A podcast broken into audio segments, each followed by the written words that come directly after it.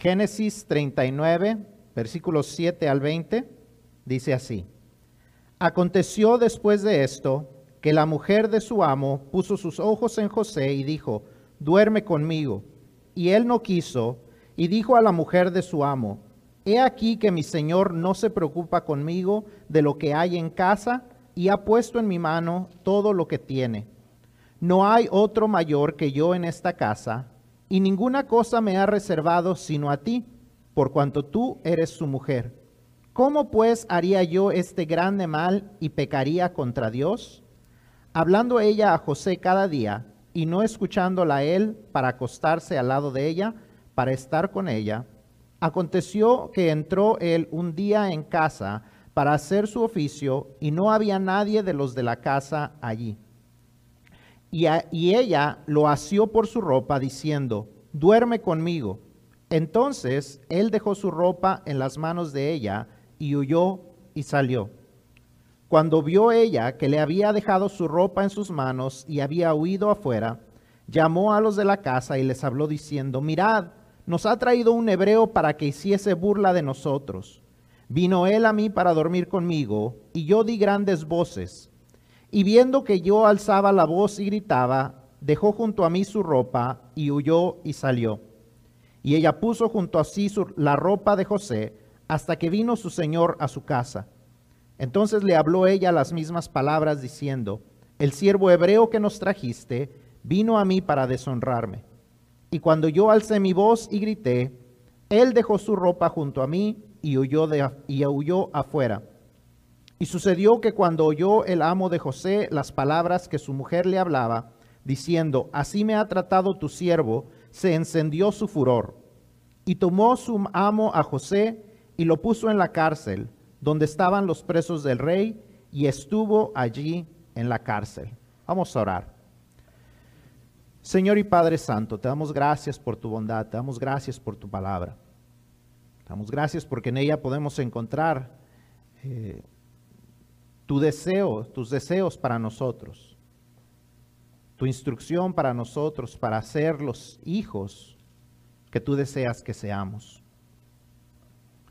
Te pedimos que tú hables a nuestro corazón, hables a nuestras vidas, nos ayudes a entender tu mensaje, aplicarlo a nuestras vidas y ser más agradables a ti.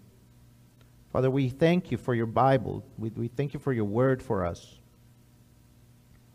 We thank you because through it you speak to us and you tell us, you instruct us of what you desire from us, how we can become the children you desire. So, Father, help us understand, but most importantly, help us apply your word to our lives, that we may be able to become those children that you want, and that we may together become the, church that you want, that you desire. Padre, ayúdanos a ser esos hijos que tú deseas para poder lograr ser la iglesia que tú deseas. Porque te lo pedimos y te damos gracias en nombre de Cristo Jesús. Amén. ¿Pueden tomar sus asientos?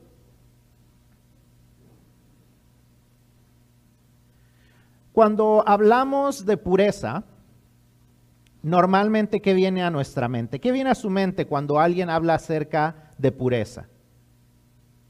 Se vale contestar. Blanco, limpieza, inocencia, alejarse del pecado.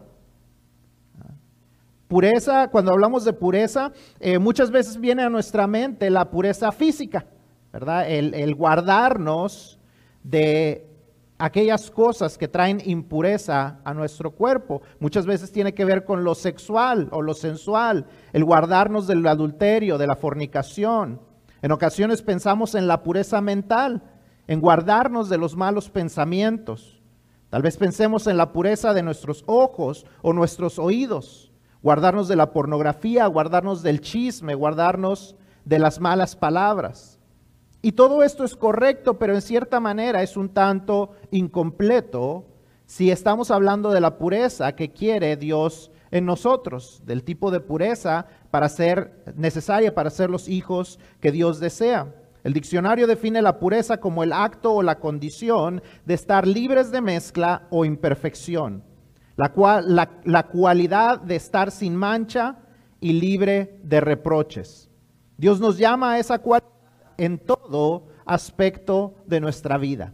Dios, Dios, Dios nos llama a esa cualidad en toda área de nuestra vida. Sí, en lo físico, en lo sensual, en lo sexual, en los pensamientos, en nuestra boca, en nuestros ojos, en nuestros oídos, pero también en nuestra ética de trabajo. ¿Cómo y cuánto trabajamos? ¿Qué usamos y qué no usamos? ¿Qué usamos y qué abusamos?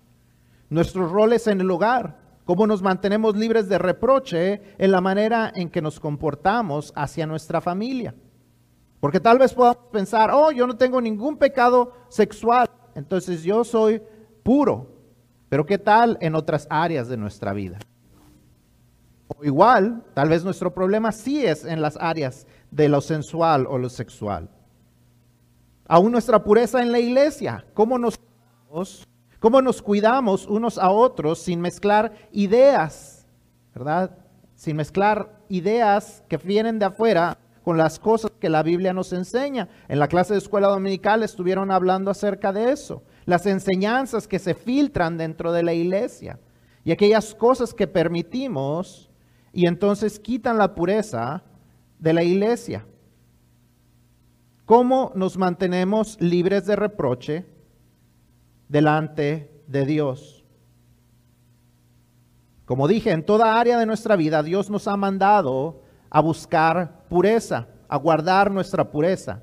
Y hoy vamos a ver el ejemplo de José, como lo estuvimos leyendo, y vamos a ver tres cosas que él hizo para mantenerse puro. Y, y si hay alguien que está en la Biblia, en la historia bíblica, que dejó un buen testimonio de pureza, fue José, como lo vimos aquí en la historia de, de la esposa de Potifar. Y aunque esta historia tiene que ver específicamente con mantenerse puro físicamente, la verdad es que los principios que podemos ver en la vida de José son aplicables a cualquier área de nuestra vida en la que deseamos tener pureza delante de Dios. As we as we're talking about purity, or as we're talking about becoming the children God wants uh, or desires, how do we become the children God desires?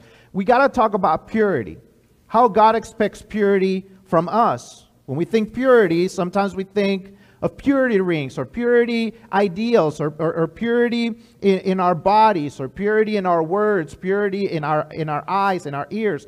But it goes beyond that. Yes, those things are very important and we're going to talk about them, but it goes beyond that.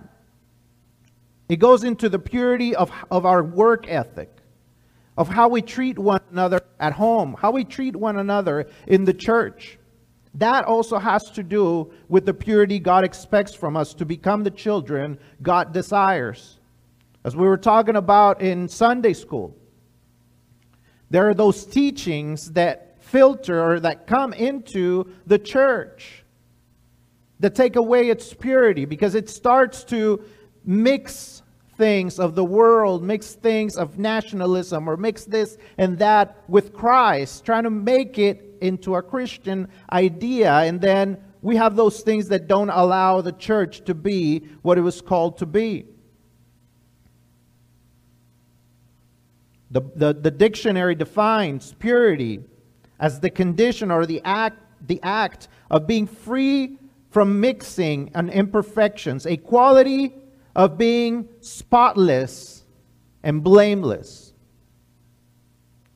Those should be qualities that are part of our lives to be spotless and blameless. Now, how do we do that? We're going to see it today in the life of Joseph. Besides Jesus, Joseph is probably one of the best examples of keeping our purity. How do we keep our purity? And so we're going to see three ideals or three three principles that we see in the life of Joseph of what he did to remain pure. Vamos a ver entonces tres principios que José usa o vive para mantenerse puro. ¿Qué hizo José para mantenerse puro? Número uno, Josué rechazó la tentación. Josué rechazó la tentación. La mujer de Potifar no era una mujer muy sutil, ¿verdad? No, no le mandó a decir o no le decía las cosas de una manera muy sutil o muy, muy insinuada. Ella directamente le dijo lo que ella quería de él. Fue clara en sus intenciones y lo que buscaba de él. Y él fue igual de claro en su respuesta. No se guardó sus convicciones para no lastimar los sentimientos de la mujer. Ay, no, no le vaya yo a lastimar sus sentimientos si la rechazo. No, él fue claro en decir lo que era apropiado o no. Él claramente le dijo que no lo haría, que él no cometería ese gran mal. Él, rechazó los avances de esta mujer y después de dejar en claro lo que él pensaba, cuando ella continuaba tentándolo, él simplemente la ignoraba por completo. Dice que él no la escuchaba. Él simplemente cerraba sus oídos a, las ideas de esta mujer. De igual manera, nosotros debemos aprender a ser claros en nuestras convicciones de lo que sabemos que es correcto o no. Cuando alguien viene tentándonos a hacer algo que no es agradable a Dios, algo que sabemos que no es agradable a Dios, debemos rechazarlo en ese mismo momento. Nada de que, ay no, este, mejor en otra ocasión, ahorita no tengo ganas. Una cervecita. No, no, este, no, ahorita no, gracias. Después, al rato. No, debemos de ser claros en eso. ándale un cigarrito de marihuana. Ay, o vamos a estar juntos. No, este, ¿qué tal si nos cachan? No, y si no nos cachan, ¿qué entonces está bien? Debemos de ser claros al rechazar las tentaciones que vienen ante nosotros. Cuando alguien viene a contarnos un chisme, y en especial de una persona de la iglesia, este, ay, no, luego platicamos. No, debemos de ser claros y decir, ahí hablaste con esa persona, sino para que le llamemos y de una vez aclaramos la situación. Debemos de ser claros en aquellas cosas que sabemos que son correctas o que no son correctas y rechazar la tentación de caer en ellas. Aprendamos a rechazar la tentación y si la tentación se sigue acercando, aprendamos a alejarnos de ella para ignorarla. Dice que José simplemente no la escuchaba y se alejaba de esta mujer. Nosotros debemos aprender a alejarnos de esas situaciones. We need to first, just like Joseph, we need to reject temptation. The first thing that we see is that he rejects temptation. See, Potiphar's wife, she wasn't very, very subtle about what she wanted. She straight up told him what she wanted, what she expected from him, what she was seeking from him. And he just as clear he was just as clear in what he thought and what he said. He said, No, I am not going to do this evil thing. I will not do it. He was very clear in rejecting temptation. So many times we think about the feelings of others. Well, what if I hurt their feelings? Oh, what if I lose that friendship? We need to learn to reject those things that are not appropriate or that are we know that are not pleasing to God. We need to learn to go beyond just saying, oh, I don't feel like it right now. Or, oh man, what if we get caught?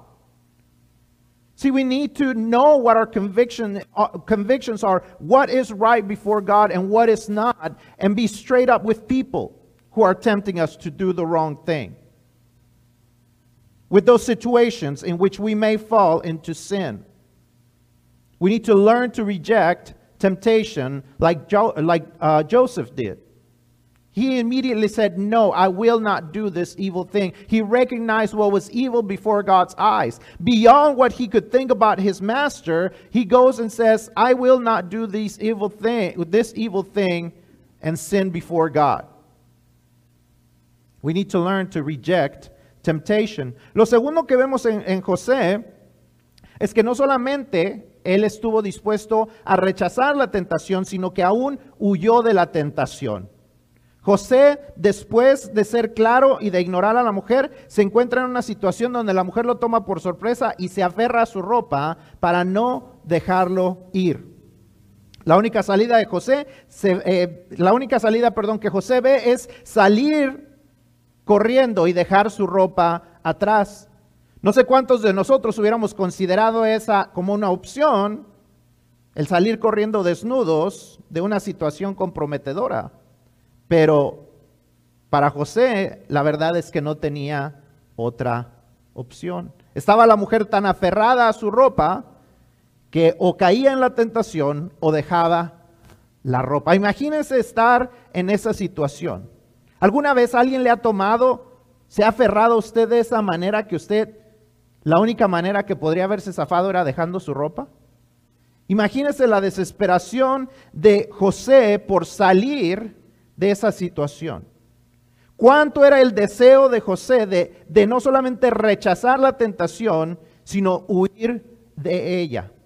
¿Es esa la misma convicción que nosotros tenemos para rechazar la tentación que viene a nosotros?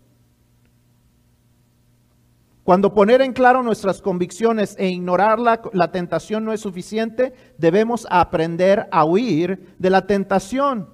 Ojalá nunca como José lo tuvo que hacer, pero tenemos que aprender y estar dispuesto a dejar cosas atrás. José dejó su ropa atrás. Tal vez nosotros no tengamos que dejar la ropa atrás, pero tal vez tengamos que dejar atrás algunas cosas. Tal vez tengamos que dejar atrás a una pareja que insistentemente nos dice, vamos a acostarnos. Y tal vez tengamos que dejarlo a un lado. Amistades que nos tientan a hacer lo incorrecto.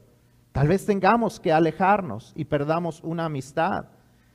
Tal vez tengamos que perder ganancias porque alguien nos tienta a hacer un negocio que sabemos que no es agradable a Dios, aunque nos traiga muchas ganancias financieras. Tal vez tengamos que dejar atrás nuestra reputación por hacer lo que es agradable a Dios. No hay nada de malo no hay nada de malo con alejarnos de la tentación. No debemos avergonzarnos por alejarnos de personas, novios, amigos, familiares, quien sea, que constantemente nos tientan a hacer, a hablar o a pensar en lo que no es agradable a Dios. Si les hemos tratado de dar un buen testimonio, si les hemos compartido el Evangelio, si diciéndose hermanos siguen tratando de invitarnos a hacer lo incorrecto, nosotros no los vamos a poder cambiar. Gente pero es que si me alejo de ellos, ¿quién les va a dar testimonio? Si usted ya le dio testimonio, usted nunca va a convencer a la persona. No es el trabajo de usted convencer a la persona. El trabajo de convencer a la persona de quién es? Del Espíritu Santo. El trabajo de nosotros es dar testimonio. Y si usted ya no los convenció con una o dos veces que usted les dijo, lo más seguro es que usted no los va a convencer. Déjele el trabajo al Espíritu Santo y usted aléjese de la situación, porque de lo contrario va usted a caer. Todos podemos caer. Si no huimos de la tentación, vamos a caer. Ese es el trabajo de Dios, convencer a la gente de lo que está mal. Debemos aprender a huir de las situaciones comprometedoras, aquellas que nos podrían hacer caer en la tentación y comprometer nuestra fe. Aprender a huir de ellas. Si se habla de la, página incorrecta de Internet y nos salen las imágenes de pornografía, aprender a huir de ellas. Aprender a huir de esas, de esas aplicaciones que constantemente sale ese tipo de imágenes. Aprender a huir de las personas que nos tientan a hacer lo que no es bueno delante de Dios. Estar de novios debemos huir de la tentación de no pasar tanto tiempo juntos. Dios no nos ha llamado a ir a testificar en las fiestas y en los bailes. Y menos si usted es de pie rítmico. Digo, porque hay gente que son o somos de que oímos la música y si usted es de pie rítmico, huya de la tentación, porque lo más seguro es que si usted va a dar testimonio, sí va a dar testimonio.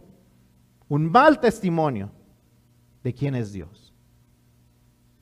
Debemos aprender a huir de la tentación. No es de cobardes huir de la tentación. No está mal ni es de tontos dejar un negocio si nos invita a hacer lo que es deshonesto para ganar más. Nuestra relación con Dios debe tener más valor para nosotros. The second thing we see in Joseph is not only that he rejected temptation, but he fled temptation. He went beyond just trying to ignore those things that were coming towards him and tempting him to do the wrong thing. But he, after being very clear, all what he had to do was run away. When she had grabbed a hold of him, I can only imagine how tight her grip was on his clothes that he saw no other option but to leave his clothes behind. I mean, I would never have thought, or I've never been in a situation when someone has such a hold on me that my only option would have been to leave my clothes behind. So I can imagine how desperate he was to hold on to his principles, to hold on to his purity, to not fail his God, that he said, You know what? If this is my only option, then this is what I'm going to do. Run away. Even if I have to run away naked, I will not fail my God. I mean, that's, that's conviction. That's if you're trying to, to look at an image of what conviction is, that's what conviction is. I am so willing to maintain my conviction and my purity to God. I am so convinced that this is what He's asking of me that I will leave my shame behind, that I will leave everything behind, that I will not care about what I have to lose in order to remain faithful and pure before God. See, we may not have to do that in our lives, leave our clothes behind but maybe we'll have to leave a loved one behind. We may have to leave that person that we love behind because he or she continues to tempt us to be sexually active outside of marriage. Maybe that friend that you have to leave behind because he or she keeps tempting you to do the wrong thing, to get into some type of addiction. You may have to leave behind a business because they're tempting you to do the wrong thing in order to earn more money. You may have to leave behind your own reputation in order to remain faithful and pure before God. There's nothing wrong with running away from temptation. There's nothing wrong with fleeing. It is not a coward who flees temptation. There's no shame in running away from people boyfriends, girlfriends, friends, family members, relatives who continue to tempt you to do the wrong thing. There's nothing wrong with breaking up with those relationships if they're going to continue to take you away from God's will for your own life. So many times we say, but then who's going to share the gospel with them? If you've already shared the gospel with them, and there's, there's been no change in their lives, you're never going to convince them. It is not your job to convince them. It is your job to witness to them who Jesus is. It is the job of the Holy Spirit to come and convince them. You will not convince them. That is not your job. That is not what God equipped you to. He equipped you to be a witness. And if you're already witness to them and they don't want to change their lives, you need to walk away because otherwise you're going to fall into temptation. Do not fall into the temptation of missionary dating. Dating those people who are not Christian, trying to convince them to become Christians, because the, the thing that's going to happen is you're going to fall into temptation and they're not going to follow your faith. We need to learn to run away from compromising situations, becoming sexually learning to close those pages that open up when you visit some other page. When you start seeing those images in, in those apps, those images that you know they're calling you to do something, to become sexually active, or to look at pornography. When those images start to pop up, you need to learn to run away from it. It might be uninstalling that app. It might be closing that account. You need to learn to run away from temptation. Not spend so much time with that person you're dating so you don't fall into temptation. Even if you think that he or she is the one, don't fall into that temptation. If he or she is the one, then you better keep yourself pure. Then you better keep yourself pure so that when you are with that person, you are married to that person, then God is going to bless that union. There's nothing wrong with running away, with fleeing temptation. You are not a fool for saying no to a business that is tempting you to be dishonest to earn more money. Your relationship with God should be worth more than anything and anyone. Which takes us into the third point. Hablamos acerca de huir, perdón, de rechazar la tentación, de huir de la tentación. Y al huir de la tentación estamos diciendo que hay algo más valioso que esa tentación. Y eso nos lleva al tercer punto, que es que José menospreció la tentación. Le dio un precio menor a lo que era aquello que lo estaba tentando y sabía cuál era su verdadero valor. José al pensar en lo que le estaba sucediendo, nos podemos imaginar José diciendo, eran mis hermanos, me abandonaron, me vendieron, vine a ser un esclavo ¿será que Dios está conmigo? Eh, voy a hacer lo que yo quiera, al fin que a Dios parece que no le importo.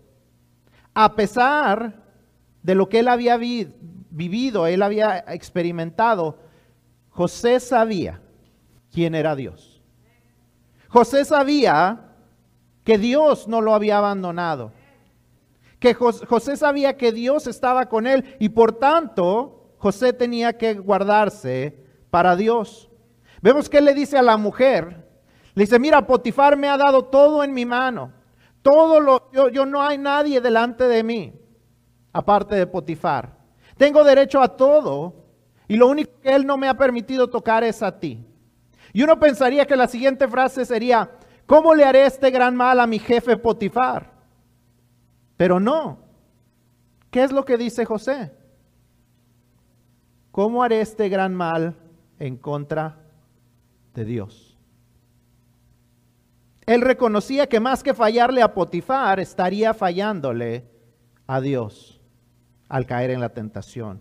Entonces, la pregunta es, ¿nosotros valoramos verdaderamente a Dios como Él lo merece? ¿Pensamos en Él como, eh, como lo hacemos, como si Él verdaderamente fuera una prioridad en nuestra vida?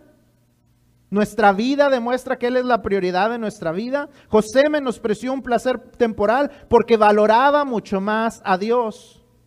Honestamente, ¿hacemos nosotros lo mismo o valoramos más el placer personal, un noviazgo, las amistades, nuestra reputación, las ganancias deshonestas, nuestro lugar en el hogar o la sociedad?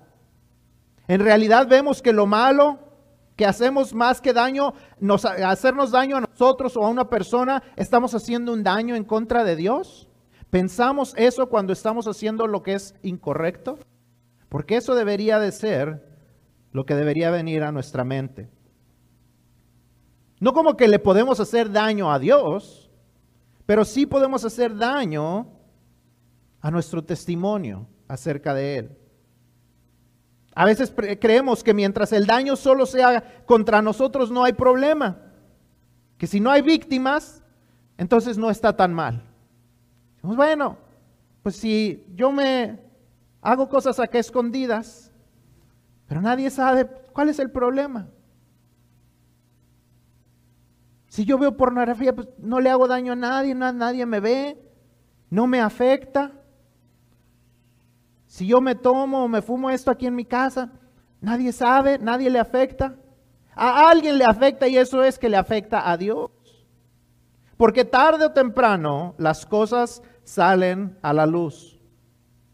Hacemos víctima el testimonio de Dios en nuestra vida. Lo hacemos quedar mal a Él, como si Él no fuera el Dios que se merece nuestro temor y nuestra reverencia, o como si Él fuera un Dios que no tiene el poder de transformar y limpiar.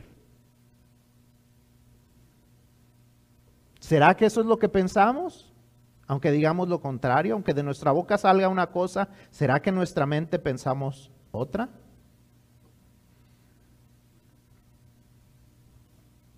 ¿Será que vivimos como si Él fuera un Dios entre muchos?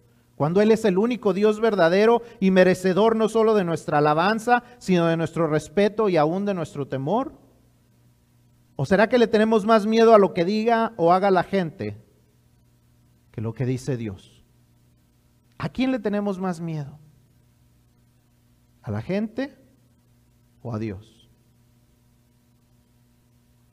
¿A quién apreciamos más?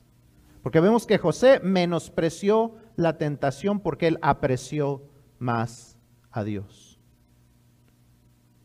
See, Joseph discounted temptation.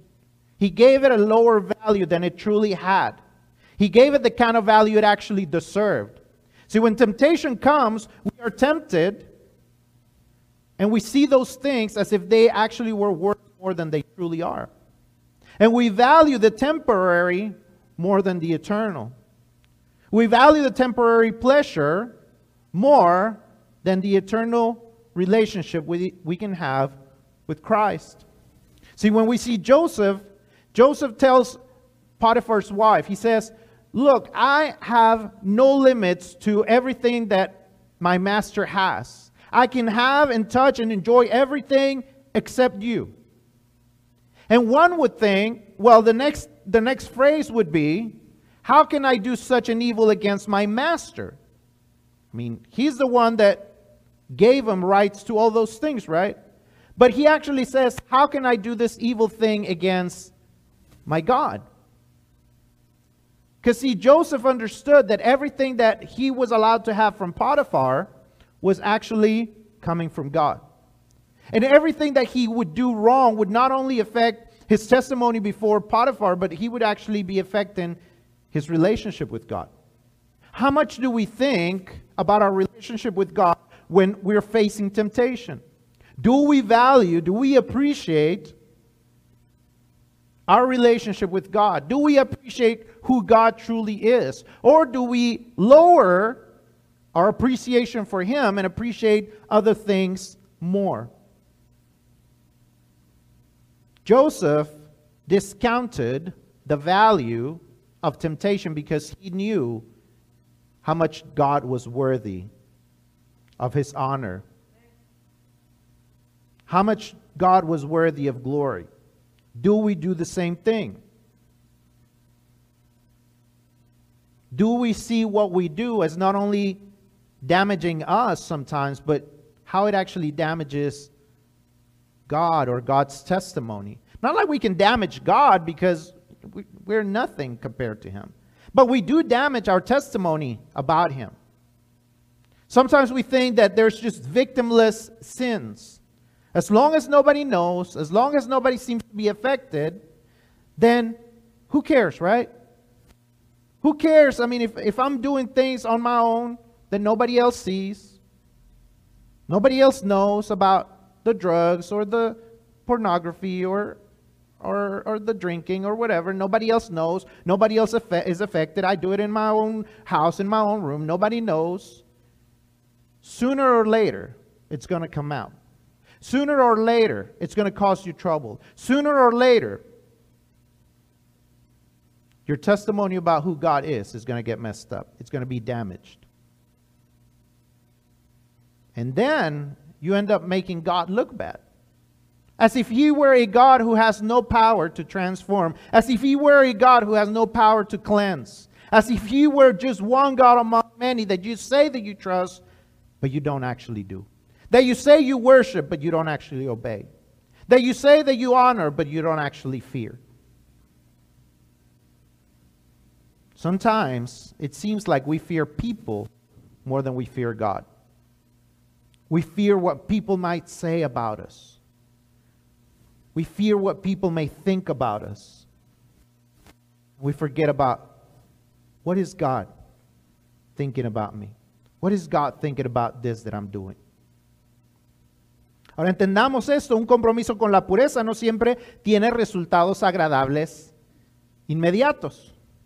Uno diría, ah, miren, José, José se, uno se imaginaría, como en todas las historias, un final feliz. Y se imaginaría uno, ay, miren la honestidad de José, se entera su amo y entonces lo recompensa, se enoja con la esposa y, se, y lo recompensa. Pero vemos que esa no es la situación de José. ¿Dónde termina José? En la cárcel. Pero aún eso Dios lo usa para cumplir sus propósitos. Un José cómodo, como el segundo de la casa de Potifar, nunca hubiera podido llegar a ser un José segundo en la casa y el palacio de Faraón. Sí era un momento incómodo en ese momento, ir a la cárcel, esos años que pasó en la cárcel. Pero Dios tenía un plan. Y cuando una persona se mantiene fiel, se mantiene pura, se mantiene entendiendo que hay un propósito de parte de Dios, aún en esos tiempos difíciles, Dios recompensa. Dios sube al siguiente escalón cuando Él ve la fidelidad. Pero aún sin experimentar eso, el simple hecho de saber que estamos haciendo la voluntad de Dios y siendo los hijos que Dios desea debe ser lo suficiente para mantenernos puros ante la tentación, aun cuando las cosas no se vean favorables para nosotros. See, sometimes staying committed to holiness, to purity, doesn't always have the most pleasant results.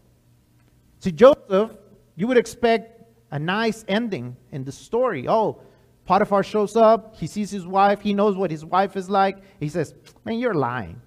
And he brings Joseph because he knows Joseph was a trusted servant and he rewards him. But as we read, that's not the story. He sends him to jail. It says that he was angry and he, sends, he, he puts him in jail. And for two years, he's in jail. For at least two years, he's in jail. But see, sometimes God has to bring us out of a comfortable place in order to take us on to the next step.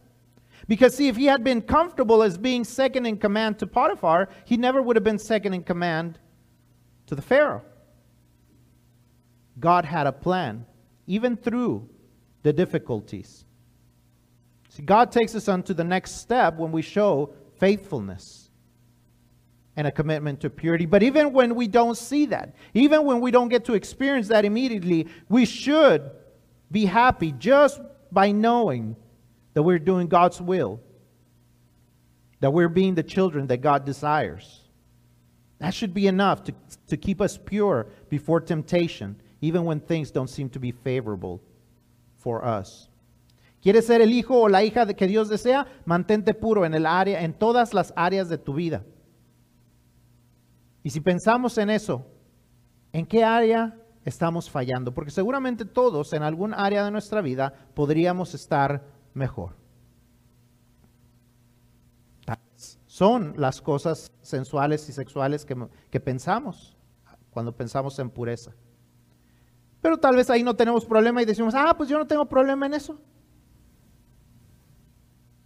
Pero tal vez en la manera en que hablas, la manera en que tratas a las personas, en las cosas que estás viendo. Podríamos cambiar para ser los hijos que Dios desea que seamos. En ocasiones son cosas físicas, sexuales, algún vicio, algo más escandaloso, y en ocasiones son aquellas cosas que consideramos pecados aceptables, pero para Dios no hay pecados aceptables. Tal vez es escuchar, compartir chismes, tal vez es no tener una buena ética laboral, es decir que estamos trabajando y no estamos trabajando. Tal vez es no estar cumpliendo bien como un miembro de nuestra familia. Tal vez no estamos cumpliendo nuestro trabajo como seguidores de Cristo en dar testimonio a la gente. Todos tenemos áreas en las que podríamos mejorar. Y como la iglesia de Apocalipsis, de Apocalipsis, perdón, seguramente Dios tiene algo que nos podrías decir, tengo unas cuantas cosas contra ti. Pero al igual que en las iglesias de Apocalipsis, Dios nos da oportunidades de arrepentirnos, de tomar nuevos comienzos, de tomar segundas oportunidades. See, in order to become the children God desires, we have to be honest with ourselves and see those areas that we need to work on our purity. It could be things that have to do with pornography, with, with addictions, those things that are more scandalous, those things that we would never want anyone to find out. Or it could be those things that sometimes people just kind of consider those acceptable sins you know, lying about how many hours you actually worked, sharing gossip here and there, doing things that you know are not really pleasing to God. Whatever those things are, We all have them. See, just like the, the, the churches that we've been studying about, we all have good things that we're doing, but there's things that God could also say, I have a few things against you. Just like those churches, God could tell us, I have a few things against you. But just like those churches in Revelation, God is giving us an opportunity to repent. God is giving us an opportunity to start over, to take advantage of a second chance. And that's what God is calling us to do today. Take advantage of that opportunity that God is giving you. Repent, ask for forgiveness, see the area where you need to change, and start running away from temptation when you face it. Start running from temptation when you're tempted to fail God. Start looking for opportunities to find purity in those areas of your life. You will not repent for doing what is right. You will never repent from doing what is right. Aprendamos a aprovechar las oportunidades que Dios nos da, pedirle perdón, reconocer las áreas que tienen que cambiar y tomar pasos para huir de la tentación que nos lleva a fallarle a Dios y comenzar a buscar la pureza en esas áreas. Estoy seguro que nadie se arrepentirá de hacerlo. Nadie se arrepiente de hacer lo correcto. Normalmente nos arrepentimos de hacer lo que, lo que es incorrecto. Aprendamos a hacer lo correcto.